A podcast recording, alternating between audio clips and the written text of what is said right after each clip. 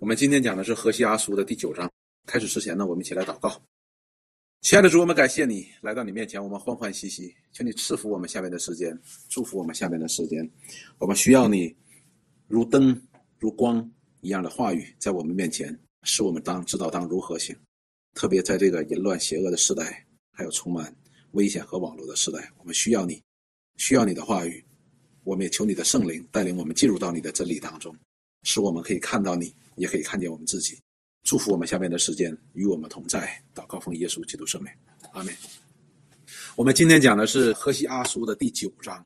那么我们看了一下第八章的时候呢，就是神责备以色列人，责备以色列人呢，告诉他们说，如果他们真的像他们所说的那样去认识这位神的话呢，那他们一定是脱离这些假神的，一定是不是活在这些虚假当中的。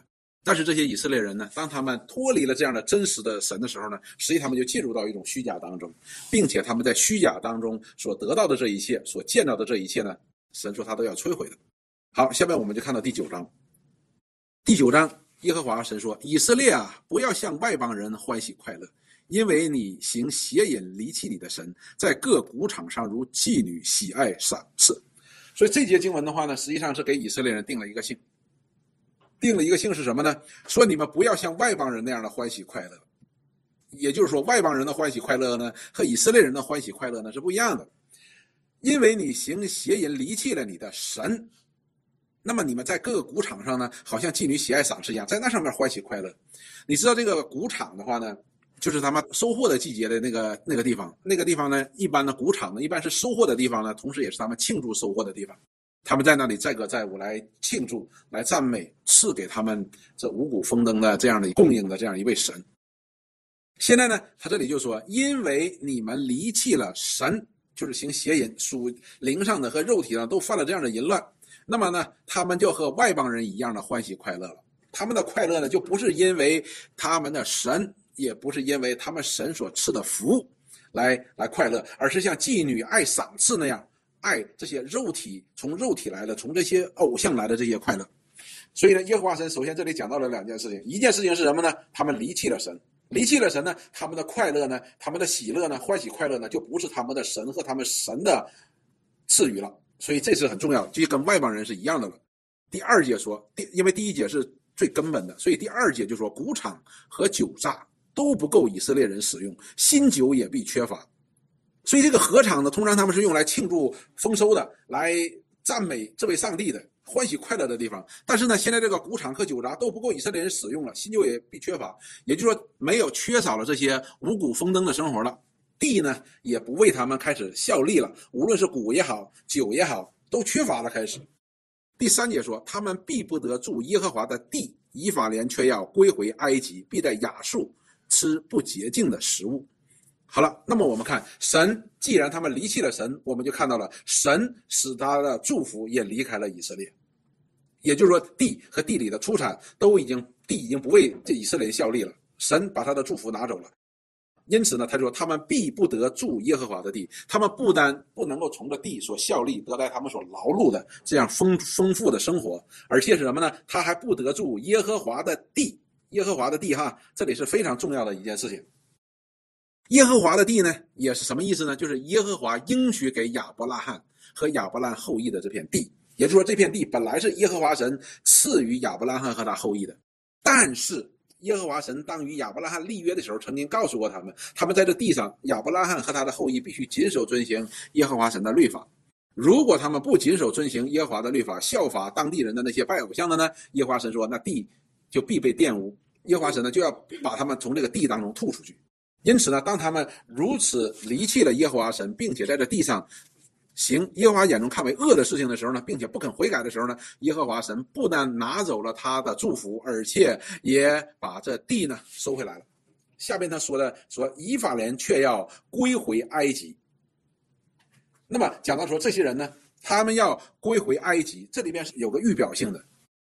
有个标志性的意思在里边。当我们看到耶和华神他们，他常常向以色列人要提醒以色列人，借着先知说什么？你们要记住，耶和华神是领他们从埃及出来的这样的神。现在呢，以法莲却要又要回到埃及，什么意思呢？也就是说，耶和华神带领以色列人从埃及地为奴之地出来，成为自由的，并且能够住在耶和华所赐给他们这片土地上边。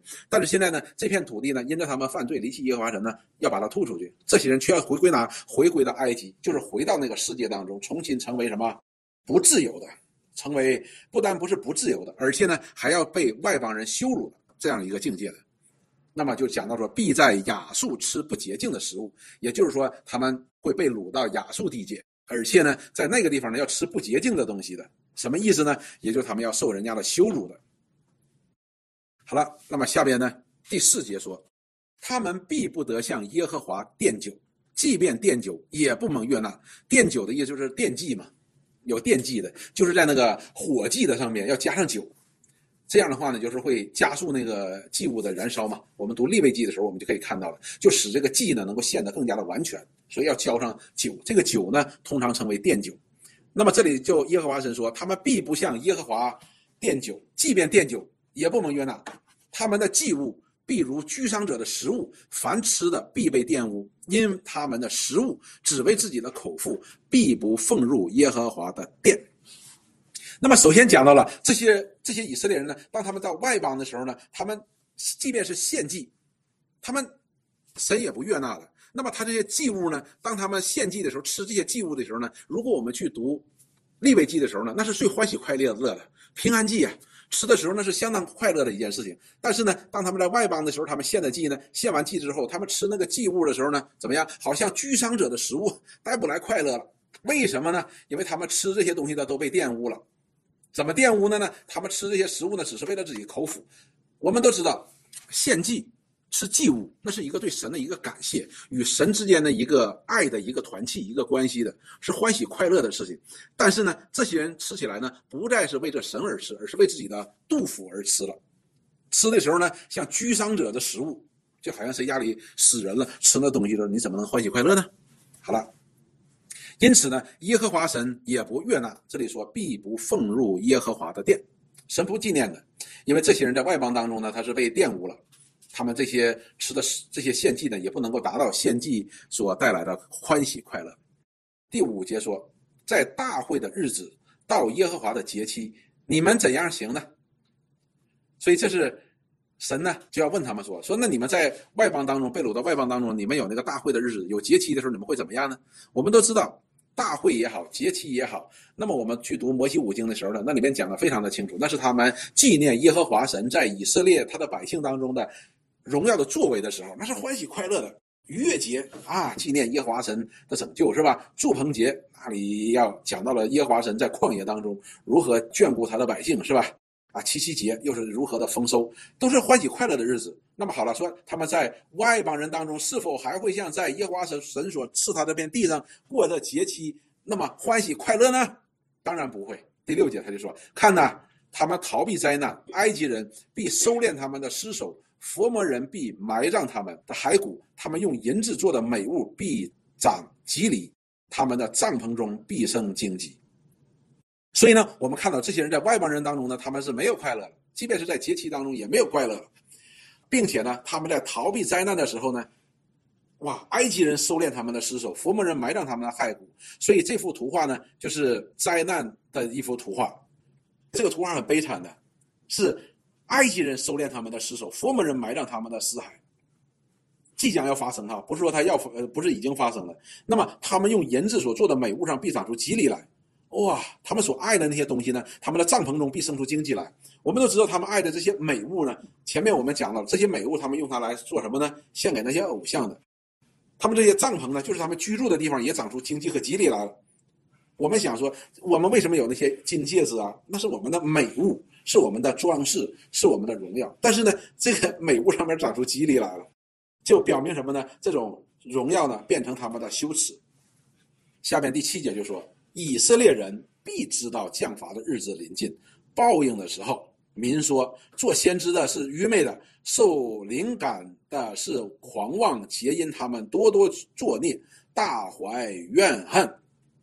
那么好了，当这个以色列的这个降罚的日子临近的时候呢，耶和华神说他是必然知道的，这个报应来的时候呢，一定会知道的。为什么呢？从前边我们看到，甚至于我们从其他的以西结先知书。还有耶利米先知书呢，我们都看到了这一点。耶和华神说，他要借着先知向他们报告这样的灾难，就好像此时此刻的何西阿先知一样。何西阿先知此时此刻呢，也在向他们报这样什么这样危险的信息，来呼吁他们要悔改。因此，耶和华神说，他们一定会知道的，因为耶和华神要派先知来告诉他们，呼吁他们悔改。但是这些民的反应是什么呢？民对这个先知的反应是什么呢？民就说了，做先知的是愚昧的。他们说这个先知在哪里讲话是愚昧的。我们还记不记得，当耶利米先知向以色列、向犹大人报告将被巴比伦人毁灭的时候，呼吁他们悔改的时候，那些耶路撒冷的居民怎么说？说这个人讲话太难听了，我们把他杀了得了。他讲话不让人喜欢听，为什么呢？你看圣殿在耶路撒冷还在那里，他竟然说啊，我们要被毁，这个人讲话太难听。那么这里边讲的也是同样的，老百姓呢并不相信先知所讲的话，并且呢他认为他比先知呢更有智慧，以至于他说这个先知太愚昧了，这个乱讲话。我们是属属神的百姓，怎么可能被人家欺负呢？怎么可能被人家毁灭呢？然后呢说，受灵感的是狂妄的，皆因他们多多作孽，大怀怨恨。也就是说，这些人说这些受灵而讲话的人说他们太狂妄了。为什么呢？因为他们大怀怨恨，他们心里不平，心里愤愤不平，他们心里边有一些私欲在里边啊，有这样的怨恨，所以才来讲这样的话来责备我们。那么也就是说，神要告诉以色列人他们所面对的。或者说神的旨意来呼唤这些以色列人悔改，但是这些以色列人呢，并不听神所差派的使者、差派的先知向他们所讲的话，以至于他们不但完全的轻视他们，而且还讽刺他们、挖苦他们。第八节就说：“以法莲乘坐我神守望的，至于先知，在他一切道上做捕鸟人的网罗，在他神的家中怀怨。”那么，照上一节经文呢，我们可以看到呢，这些人是看不起这些先知的。那么下边呢，第八节呢，头一个呢讲到了说，以法莲乘坐乘坐，讲到了以前做我神的守望者，也就是说，以法莲呢，这里边神要先知提醒以法莲，他说你们曾经是很谨守的人，你们曾经是一个很谨守的，为耶和华很谨守的，是守望者这样一个身份的。但是呢，现在呢，他们怎么样呢？却开始怀恨这些先知了。以前的时候，他们守望者，他们对神的话语呢是非常敏感的，是敏锐的，他是守望者。但是现在呢，他们却开始呃抨击，开始怀疑，开始讽刺这些这些先知们所讲的话。好了，第九节就说：以法莲深深的败坏，如在基比亚的日子一样，耶和华必纪念他们的罪孽，追讨他们的罪恶。那么基比亚呢？那我们就就知道在啊。在四世纪当中呢，呃，十九章那时候呢，那里边就讲到了有关，就是一个利未人，一个利未人带着他的妾要要回家，他的妾呢与别人行淫，然后他去把他妾呢给赎回来，赎回来的时候呢，就走到了基比亚呢，基比亚的时候呢，他这个妾呢就被当地的人给抢去了，抢去了就把他给致死，然后这个利未人呢就拿着他这个这个妾呢扛回去了，扛回去之后把他这个妾呢切成十二块，然后。号召以色列人来对付便雅悯人，所以呢，就在基比列呢，就是打仗，最后把差一点把便雅悯族都给给杀光的，就这件事情。所以他这里就用这个事情来讲说，以法莲深深的败坏了，好像在基比亚的日子一样。说耶和华神必纪念他们的啊罪恶，也追讨他们的罪恶。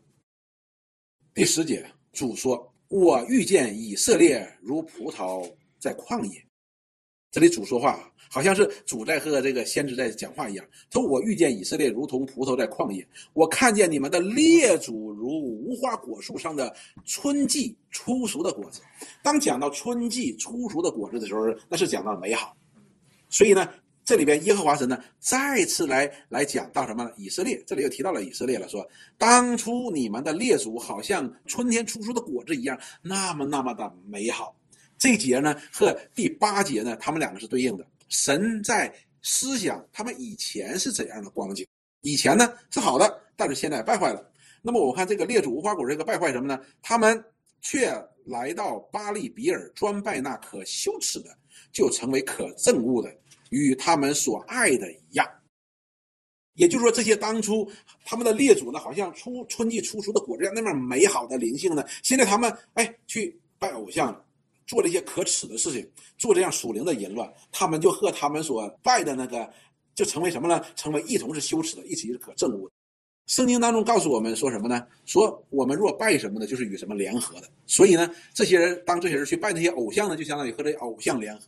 而这些偶像呢，在神的眼里呢是可耻的，是可憎恶的。那么这些以色列人和这些偶像联合的时候呢，那么以色列人也变得被玷污了，被污秽了，也成为可耻的、可憎恶的。好了，第十一节。至于以法莲人，他们的荣耀必如鸟飞去，必不生产，不怀胎。不成孕，所以呢，神呢在这里就宣告了对以法莲人的这样的惩罚，说他们的荣耀呢必如鸟飞去，他们曾经的荣耀要如鸟飞去。那么这里边我们要清楚明白一件事情，这个荣耀是什么荣耀呢？是神赐给他们的荣耀，不是本身他们的荣耀啊，是神赐给他们的荣耀，就是神对他们的祝福，无论是从物质上的，就是比如说那个五谷啊、新酒啊，那么这里边又讲到了一个神的祝福是什么呢？说。必不生产，不怀胎，不成孕，就是不能生孩子了，就是要要断 断子绝孙的。所以这里边讲了说，无论是不生产也好，不怀胎也好，不成孕也好，都是神的祝福给拿走了。如果我们留心去看的时候，神与亚伯拉罕立约的时候，实际主要是包括什么？包括两件事情，一件事情是什么？后裔；一件事情是什么呢？就是地图。现在呢，不前面讲到的这个地图呢，给夺走了。你们要离开耶和华的地，那现在呢？生孩子这件事也出问题了，也就是神把他的祝福拿走了。然后十二节说：纵然养大儿女啊，纵然你有这个儿女呢，有养大的，但是呢，我却使他们丧子，甚至不留一个。我离弃他们，他们就有祸了。所以呢，我们看到呢，这里边神把他的祝福拿走了，在地土的上边，在儿女的上面，神都拿走了他们的祝福。为什么呢？因为他们离弃了耶和华神。那么耶和华神说：“我就离弃他们，他们就有祸了。当他们谨守遵行耶和华神的律法是什么呢？就是祝福，他们就有祝福。但是他们离弃耶和华神的时候呢，他们就有祸了。好了，下面我们看，因为他们什么？他们是与这生命的源泉隔离了嘛？那么他与这祝福的源头隔离了，所以他们就没有祝福了。然后呢，下边就说。”我看以法莲如推罗栽于美地，推罗，我们去读那个以西结书的时候呢，我们也看到了，推罗是极其美好的，推罗本身就很美好的，它很富裕，对不对？有大船，有做大生意的，哇，是很厉害的一个很美好的。后来怎么样？因为他骄傲了，骄傲呢就堕落了。但是呢，这里说以法莲以前的时候呢，如同推罗栽于美地。推罗本身就很美好了，那么又在美地，那就是美上加美呀。因此呢，耶和华是说，以法莲呢曾经是这样的美好的，但是呢，以法莲却要将自己的儿女带出来教育行杀戮的人。所以说，以前的时候，在神的眼里呢，以色列应该是荣上加荣的，但是呢，他们现在却有一个悲惨的结局，他们的儿女都要交出来给人杀戮的。所以这是一个很大的一个对比的，以前是怎么样，现在是怎么样。因为什么呢？因为他们离弃了耶和华神，他们去敬拜那些偶像。好了，那么这里边先知呢说：“哎呀，我看这个以法莲以前真的好，但是现在怎么露出如此的这样的田地呢？”第四节呢，这个先知呢，何西阿呢就发出了一个感慨，他说：“耶和华，求你加给他们什么呢？给他们加什么呢？要使他们胎坠乳干，胎坠乳干就是不单这个孩子坐不住。”而且这个也没有这个奶水去喂他，所以这是很悲惨的一件事情。那么这节经文的意思是什么呢？意思十三节和十三四节呢，就是这位先知他发出一个感慨，他说：“哎呀，以法莲，你曾经是那么的美好，好像推罗在于美地，但是你现在落入如此的这种光景。那么神还能给你什么呢？除了这样的管教，使你胎坠乳干，你还能够加给你什么呢？”因为你离弃耶和华神了，所以是这个意思。就，所以结果呢，意思就是说，除了神借着这样使他们胎坠乳干这样的管教，还有他们这样因他们犯罪所带来的后果，神你你你给不了他什么的，因为他已经离弃你了。十五节，耶和华说：“他们一切的恶事都在极甲，我在那里憎恶他们，因他们所行的恶，我必从我地上赶他们出去。”不再怜爱他们，他们的首领都是悖逆的。那么耶和华神在这里就讲到了这个问题是什么呢？因为他们在吉甲，吉甲是有个标志性的，前面我们讲过了，吉甲是他们一个很重要的，他们进迦南地的时候一个非常重要的一个大本营。那么后来的呢，也成为这个呃北国以色列的一个重要的一个信仰的中心的。但是那个地方呢，都败坏了，信仰的中心都败坏了。所以呢，耶和华神说，我就要把他从这个地赶出去。这片地呢，就不是不单单是指指吉甲，而是耶和华所应许给亚伯拉罕要赐给亚伯拉罕他百姓的这片地。然后说不再连续他们了，因为他们的首领呢都背逆了。那当我们去读旧约圣经的时候呢，我们会看到神是很看重这些领袖的。这些领袖本来应该是能够去寻求神的旨意，然后按照神的旨意来带领百姓的。但是这些领袖呢，怎么样？他做错了，他们是背逆神、离弃神。他也带领百姓呢背逆神、离弃神。因此呢，上个星期的时候，我们讲到上上个星期我们讲的那位约沙法王的时候，他是个很好的王，所以他不但自己去寻求神的旨意、顺服神的旨意，他也号召犹大的百姓。我们要一起的来进食，来寻求耶和华神的面。所以也就是说，他不单自己去寻求神，他也带领神的百姓去寻求神。但是这里边呢，这些首领呢，而是带领百姓去带领百姓去背逆神。当然，新约当中也讲到了教会当中做领袖的、做带领的这样的重要性。十六节呢，然后就说以法莲受责罚，根本枯干，必不能结果，既或生长，我必杀他们所生的爱子。所以呢，十六节就讲到了以法莲，神责罚以法莲的时候，是使他的根本枯干了，他绝对不会能够结出果子来的。然后说，既或生产，即便生了儿子，神说我也必杀他们所生的爱子，因为这些都是在什么？都是在罪孽当中生。第十七节说，我们我的神必弃绝他们，因为他们不听从他，他们也必漂流在列国当中。所以如此。神不但拿走他的祝福，而且神也把他从应许的这片地当中赶走，他们就在地上过漂流无定的生活，在列国当中，他就分散在列国当中。那么前面我们过多的讲了有关南国犹大他们是如何被掳漂流在列国当中的这样的呃这样的管教。那么我们看到耶和华神对北国以色列的管教时候也是如此，也要他们分散在列国当中，一直到以斯拉的那个时代。啊，他们随着以斯拉，他们就回来了，而且第一批回来的呢，大多数呢都是什么？都是这些人。那么我们看第九章讲的是什么呢？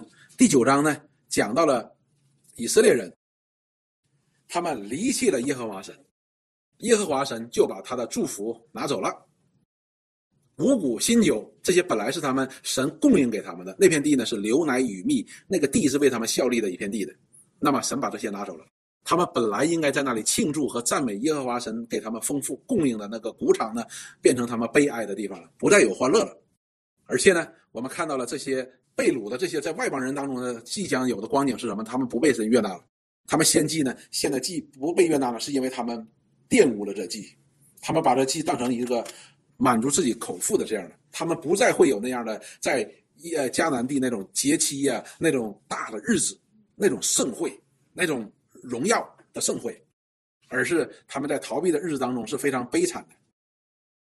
那么，耶和华神说：“这样的日子呢，神已经告诉他们，但是他们藐视先知的话语，他们不听先知的话语，甚至于啊，还骂这些先知，说这些先知没有没有智慧。因此呢，耶和华神说他们的罪太大了。那么，他们既然把这些先知好像当捕鸟的那个鸟一样的，那么他们也要落到他们自己的网络当中。”那么耶和华神就向他们说：“以法莲曾经是守望者，但是现在大大败坏了。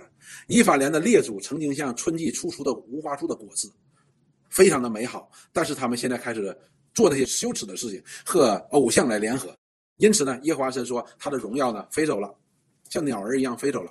神的祝福没有了，神的荣耀飞走了，神曾经给他们的祝福也带走了。他不单是这片地。”不给他效力，而且他们要离开这片地，而且神要让他们应许给亚伯拉罕的说：“你的后裔要像天上的星海边的沙那么多。”这样的祝福呢，也没有了。然后说这个先知呢，就作为回应，就跟耶和华神说：“他说，哎呀，以法莲好像推罗在于美地，是今天怎么落到这个光景呢？神除了使他们胎坠乳干，真的做不了什么事情了。”那么耶和华神就说：“说他们是犯了大错了，他们是犯了大罪了。所以因此耶和华神说，以法莲既然离弃了耶和华神，那么耶和华神也要离弃你们，你们必在列国当中漂流，成为居无定所的一群人。好了，那么我们看第九章讲的是什么呢？是当这些先知责备这些人的时候呢，他们觉得这是一个私人恩怨，觉得说，哎，我们做了这些事情没错呀，所以他们完全没有意识到，反而会觉得说，神是不是恨我们？这些先知讲话恨我们，所以他们完全不明白神的心意，他们在罪恶当中都不自知的。就是说，现在这个镜头呢是近镜头，就针对现在，还没拉远呢，后边会拉远的。所以呢，这里边呢有一个事情我们需要解释一下。当我们讲到说什么呢？这里边一直强调以色列人离弃了耶和华神，因此呢，这祝福就飞走了，对不对？好了，这个并不是说神呢看你不看以色列人不好，把这祝福就拿走了。这个意思是什么？就好比一件事情，比如说我们现在在家里边，我们打开水的时候，水龙头的时候呢，哎，就会有水。那么现在呢，我把这个通往政府这个主干线的，我把它掐断了。我离弃这个政府了，那我这个水龙头再打开就没有水了，你明白我的意思吗？是因为他自己断，因为他离弃耶和华神了嘛。但是耶和华反复跟以色列人说：“我绝对不会离弃你。”但是现在不是神离弃他是问题，是他已经离弃神了。因此呢，他离弃神呢，对神来说呢，就是离弃你了嘛，就是这么个关系。所以呢，是他们离弃了神，因此呢，就与祝福断绝了。这是我们后边要讲的。因为时间原因的话呢，我们就呃下次我们再叫弟兄姊妹来分享。那么我们今天看这个第九章呢，第九章我们首先看到一个就开宗明义，第九章的第一节就讲到了以色列人怎么样呢？他们离弃了耶和华神。那么他们现在这个欢喜快乐呢，是外邦人的欢喜快乐。就好像刚才弟兄姊妹所讲的，因为当时的时候呢，我们开始介绍背景的时候呢，就介绍到了这个时候呢，这个呃北国以色列呢处于一个上升期。他不单是什么呢？不单是这个时候这个王还挺好的，另外一个呢，这个时候的这个经济啊，正好经历了经历了一个繁荣，一个复兴，所以以色列人呢，他们就以为这是他们自己的。第八章讲到了，他们以为这是他们自己靠自己努力得来的，靠他们所拜的那些偶像所得来的。所以呢，耶和华神在这里就说：“你们的快乐不是快乐。”上一章圣女说：“你们靠你们自己所在这世界上赢得这些什么大厦呀，这些宫殿呢，耶和华神我都要把它毁掉的。”不是真正的，所以呢，是他们离弃了耶和华神。所以呢，让我们就看到了离弃耶和华神呢，实际上就是被约了嘛，违背了耶和华神与他们列祖亚伯拉罕所立的约。因此呢，以色列人呢，实际上就离弃了这祝福的源头。上次我们讲了，亚伯拉罕之约是什么？是祝福的祝福的约，那里边都是祝福啊，不单是祝福他们，并且要借着他们祝福地上的万族。但是呢，这里首先来说，以色列人你自己要得福。现在呢，他们离弃了这样的祝福的源头，就是耶和华神，因此呢，他们就没有祝福了，或者让我们用话说，就耶和华神的祝福就没有了，飞走了，拿走了。那么以色列人怎么样？就这个悲惨呢，就来了。那么耶和华神在这里也让他们想到了曾经耶和华神所赐给他们的荣耀，所赐给他们的丰盛，好像推罗在美地是很好的，但是他们却现在如今。离弃了耶和华神，现在的光景是很很悲惨的，以至于先知这样说：“他说，我想为以色列人求，加给你什么？他说，我不知道应该加什么，除了这个管教之外，不不知道再加什么了。如果我们记得清楚的话，先知耶利米曾经讲过这句话，先知以西结讲过同样的话。他说：以色列啊，犹大，我为你祈求，我求祈求什么呢？除了神的管教，我还能祈求什么呢？什么也不能祈求了，因为他们把这事情已经做得非常的决绝了。”因此呢，这里让我们看到是他们弃绝了这样的祝福的源头，因此呢，他们的祝福也就飞走了。那么，他们结局就是要漂流在列国当中，他们要漂流在列国当中。那么，由此呢，我们可以看到，那么这些以色列人呢，他们就重新回到了这里提到他们要重新回到埃及。那么这里边我们讲到了这些人去漂流呢，他们就重新在世界上漂流。他们要在世界上漂流，他们似乎得到了他们的喜乐。欢喜快乐，他们也似乎得到了他们自己所要的自由，但是呢，实际上呢，他们回到世界当中呢，得到的是什么呢？耶和华神说是羞辱，对不对？所以你要到那个外邦人当中的时候，你要要被亚述亚述人要羞羞辱你的，对不对？那么你到这个世界当中的时候，是被耶和华神是离弃的，但是呢，他们自己并不自知，因此呢，耶和华神给他这样的管教，因此呢，他们就开始。在过一种飘零无定的这样的生活，在外邦人当中受尽羞辱，实际上他是没有自由了。因此呢，我们从这段经文当中呢，我们可以看到的是什么呢？他们离弃了他们背约，离弃了神的祝福，背约离弃了耶和华神的祝福。好了，那么我们首先我们要先看的是什么呢？先看的是创世纪当中的神造人的时候。当我们看创世纪的第一章的第二十八节的时候呢，我们就看到了神要赐福给他们，赐福给人。他造男造女之后，他就赐福给人。那么这里面一方面我们看到了这位上帝是一个完全良善的上帝，另外一方面呢，神也要祝福他所创造的人。他他的目的就是要祝福这个这个人，祝福人怎么祝福呢？二十八节说，一章二十八节创世纪说，神就赐福给他们，又对他们说，要生养众多，遍满地遍，治理这地，也要管理海里的鱼、空中的鸟和地上各样的活物。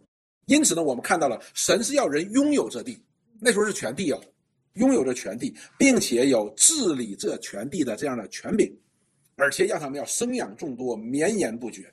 这是神造人的旨意，使神的荣耀呢能够完全的彰显在这个整个的世界当中。所以我们看到了，说神当初是把这地全地都赐给了人，并且赐给人你要生养众多，并且在治理这地的过程当中显明神一切的荣耀。但是呢，当我们看人犯罪的时候呢，就不一样了，他们就亚当就开始按照自己的形象生儿育女，对不对？然后呢，我们看到他在地上的那个地呢，就不再为他效力，被咒诅了。我们也看到人呢，也失去了治理这地的权柄。好了。那么我们看，在这里边也是同样如此，但是神却在耶稣基督里也呼召了我们，他要赐福我们，并且要我们借着我们呢来赐福别人，这是非常重要的一件事情。那么好，我们看加拉太书，加拉太书第五章的第十三节，这是我们非常熟悉的经文，加拉太书的五章十三节，加拉太书的五章十三节这里这样说：说弟兄们，你们蒙召是要得自由。因此，我们就知道耶和华神当选召以色列的时候，就把他们带出埃及，对不对？就让让他们得自由，不再在埃及为奴，而让他们成为自由，并且把那片地赐给他们。只是不可将你们的自由当作放纵情欲的机会，总要用爱心互相服侍，因为全律法都包在“爱人如己”这一句话之内了。所以呢，我们看此时此刻的以色列人，他们就把耶和华神所赐的自由当作放纵情欲的机会。他们以至于把他们所得来的这些祝福归功于谁？归功于那些偶像。前面我们讲到了，以西结书当中也指责过了，他们犯的都同一个错误。他们把耶和华神所赐的五谷新酒献给谁？献给偶像。他因为他认为是偶像赐给他的，他们就当做放纵情欲的机会。那么这里说总要用爱心互相服侍，因为全律法都包含在“爱人如己”一句话之内了。但是当我们讲到“爱人如己”的时候呢，讲到爱心服侍的时候呢，首先一定是两部分，这是主耶稣所定的。一部分是什么？尽心、尽性、尽意爱主你的神，然后才可以爱人如己。这两个是不可以分开的，因此是绝对不能够离弃神的。离弃神时，又与这爱隔绝了。那么我们所出来的一切的爱，都是邪情私欲的爱。什么意思呢？那个我们可以打着一个爱的旗号，好像当年的以色列人一样，但是我们却是什么？我们却在放纵情欲，放纵我们的邪情私欲。所以我们一定要小心。我们今天呢也是如此，我们必须与基督元首相连。连在一起的时候，我们才有爱，有基督的爱，并且我们也知道如何去爱人。我们必须先有他的祝福，然后我们才能够成为别人的祝福，这是非常祝福的。所以圣经当中告诉我们，我们的福气不在神以外的，我们的福气只在神的里边，不在任何一个地方的。那么我们就明白，我们再看罗马书，罗马书的第五章第七节。我们先看说，为一人死是少有的，为人人死或者有敢做的，唯有基督在我们还做罪人的时候，向为我们死，神的爱就在此向我们显明了。好了，这里就讲到了耶稣基督这位神，在新约当中，这位主为我们所付出的代价，并且向我们所显明的爱是怎样的爱。第九节呢说，现在我们既靠着他的血称义，就更要借着他免去神的愤怒。这是我们在基督里所得到的恩典，就是我们被称义，呃，我们的罪被赦免。第十节说：“因为我们做仇敌的时候，且借着神儿子的死得与神和好，既已和好，就更要因他的生得救了。所以在基督里救了我们。讲到了我们在基督里，我们是蒙了怎样的福气，蒙了怎样的恩典。”第十一节说：“不但如此，什么意思呢？就是说我们明白这一切的事情的时候，就说我们是从耶和华神借着他儿子所赐给我们这莫大的恩典的时候呢，他说我们既借着耶稣基督。”得与神和好，明白这个道理的时候呢，也就借着他以神为乐了。所以，我们的欢喜快乐的根源不是来自于这个世界，这是非常重要的。而这些以色列人现在他们开始怎么样呢？开始寻求世界上的欢喜快乐了，并且他们也以为这是哦，这是神赐给我们的，实际不是，是他们拜偶像的。所以这种混乱前面，耶和华神说：“好，那就断绝了，那不是。”好了，那么我们今天也是如此，我们要明白，我们是放纵肉体的邪情私欲而为乐呢，还是以神为乐呢？我们若以神为乐，我们就。越来越靠近他，越来越爱他，越来越去认识他，明白他的旨意。若我们以世界为乐的话呢，那我们实际上就是与世界联合，与世界联合。圣经告诉我们是什么？就是离弃耶和华神，离弃主。这是我们要非常非常清醒的。那么这里边当讲到说我们以神为乐的时候呢，我们看到罗马书当中呢，同时也好像耶和华神提醒以色列人一样。这里说什么？你要知道你以前是什么样子的。我们以前是什么？是死的。我们今天是活的，是因为他救我们了。那么以这里面提醒以色列人是什么呢？只不过是相反的。以前神的荣耀在你们当中的时候，你们是何等的丰盛，何等的荣耀。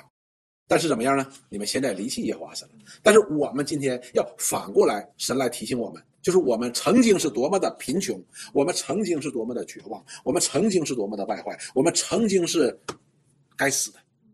但是我们今天是怎样的人呢？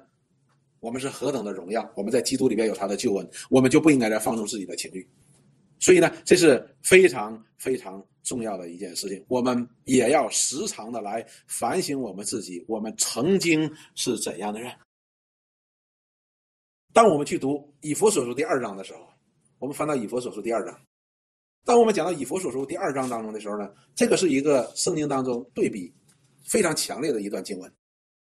他这里说，第一节说你们死在罪恶过犯之中，他叫你们活过来。所以首先就指出来，你们这些曾经是死人呢。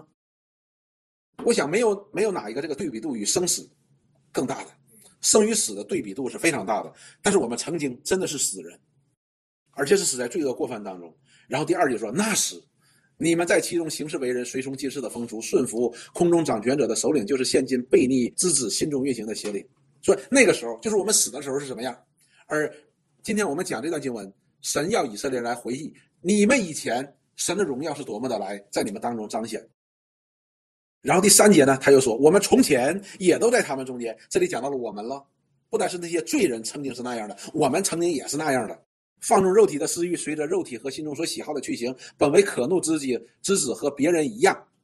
那个时候我们是什么？我们是离弃耶和华神的，我们是离弃耶和华神的，我们不信，我们与他为敌的。第四节说：“然而神既有丰富的怜悯，因他爱我们的大爱，当我们死在过犯中的时候，便叫我们与基督一同活过来。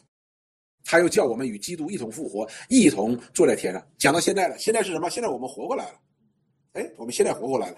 讲到当初，看到现在，那么。”第七节说，神要将他极丰富的恩典，就是他在基督耶稣里向我们所施的恩慈，显明给后来的世代人看。你们得救是本乎恩，也因着信。这并不是出于自己，乃是神所赐的；也不是出于行为，免得有人自夸。这是我们都能背下来的。第十节，他说：“我们原是他的工作，在基督耶稣里造成的，为要叫我们行善，就是神预备叫我们所行的。”因此呢，我们就会发现一件事情：我们从前是死人，我们行什么呢？行耶和华眼中看为恶的事情。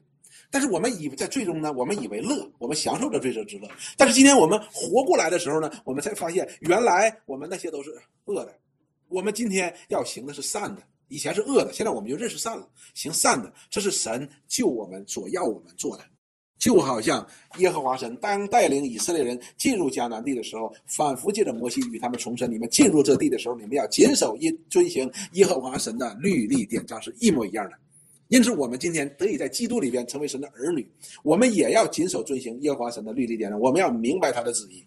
我不是在讲什么，我不是在讲律法主义。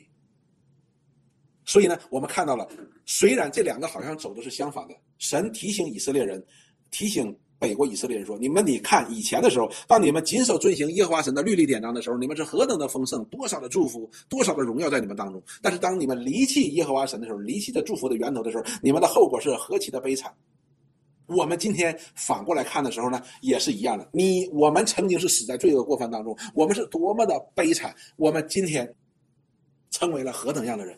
但是呢，无论这两个是反过来也好，正过来也好，都让我们学习两件事情。一件事情都让我们看到耶和华神向我们所施的慈爱是何等的丰盛。第二个，让我们有一个感恩之心。有这个感恩之心的是是什么意思呢？不感恩之心是什么呢？就是离弃他了。那么以色列人做的更离谱，甚至于把这个祝福归给那些偶像了。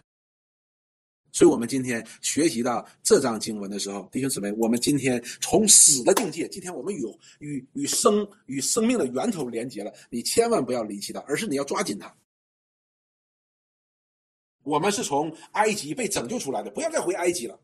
当我们回到埃及的时候，这里边告诉我，以色列人回到埃及的时候，回到这个世界的时候，他们得到的是羞辱。我们也是如此。如果我们今天断绝了与这祝福的源头，我们得到的一定是羞辱。你说，哎，我发达了，我有钱了，我有名誉了，但是这些东西，耶和华神说，他有一天他要把它毁灭，那不是真正的欢喜快乐，那不是真正的祝福。如果我们在世界上我们得到了什么东西，使我们远离神，那就不是祝福。曾经有一个牧师呢，他讲一句话讲的很好。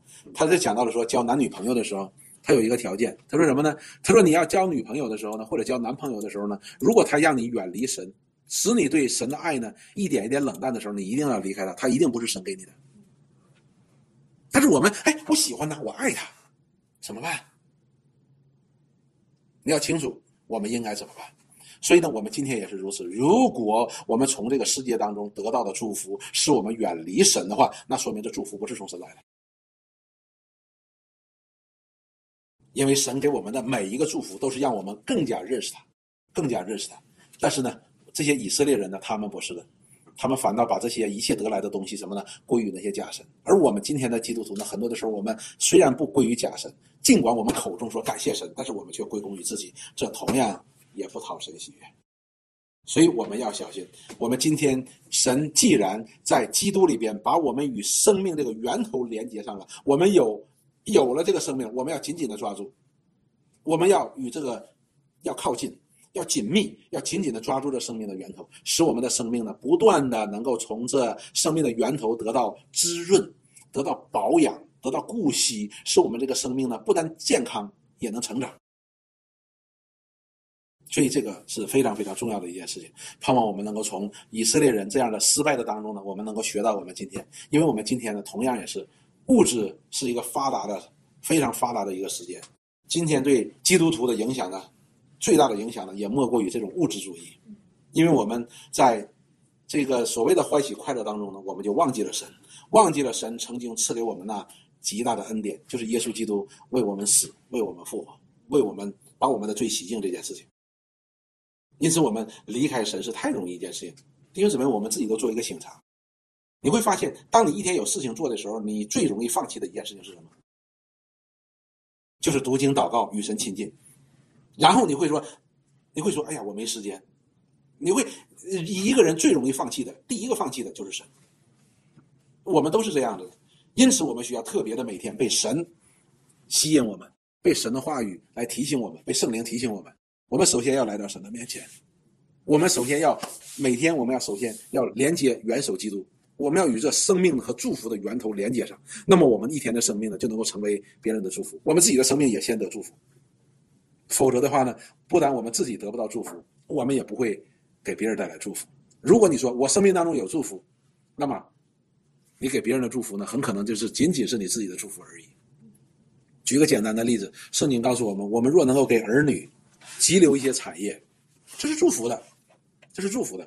但是如果仅仅是给他急留一些产业呢，那还不是真正的祝福。真正的祝福是让我们的儿女能够认识我们所信的这位神，这位祝福的源头和生命的源头，那才是真正的祝福。所以，盼望我们弟兄姊妹呢，能够从神的话语当中呢，能够得到提醒和帮助。我们不要在这个世界上来漂流了，没有意义的。那些时间都不被神的纪念的，并且在神的震怒之下呢，我们还在是回到神的里边，好像葡萄枝连在葡萄树一样，要紧紧的连着，否则我们就不能结果子，我们就没有祝福。好，我们今天就讲到这儿，谢谢，我们一起来祷告结束。亲爱的主，我们感谢你，主来到你的话语面前，让我们看到以色列人的失败，主同样也造出我们生命当中许多的失败。主，还是相信你的话，对我们每个人。个人心里都在说话，能够照明我们心中很多与以色列人相似的地方。主更是求你的圣灵，在这些不讨你喜悦的事情上面，求你来帮助我们，使我们能够全心转向你，主啊，让这以色列人的失败成为我们的见解。主，我们为此感谢你，求你来帮助我们，救我们脱离这个时代，救我们脱离这一切的啊物质主义的这样的影响和捆绑，使我们全心归向你。主，因为我们知道，我们在世上，我们靠自己所能够得来的这一切的祝福，最终都要化为乌有。唯有你为我们在天上存留的基业，那才是永远的，不能朽坏的，也不能震动的。愿你帮助我们，打开我们信心的眼睛，使我们可以看见你的丰盛、你的祝福和你的恩慈和你的良善。我们感谢赞美你，将荣耀归给你。这样祷告祈求是奉耶稣基督的圣名，阿门。好，我们今天的茶经就到这里，谢谢弟兄姊妹，我们再见，晚安。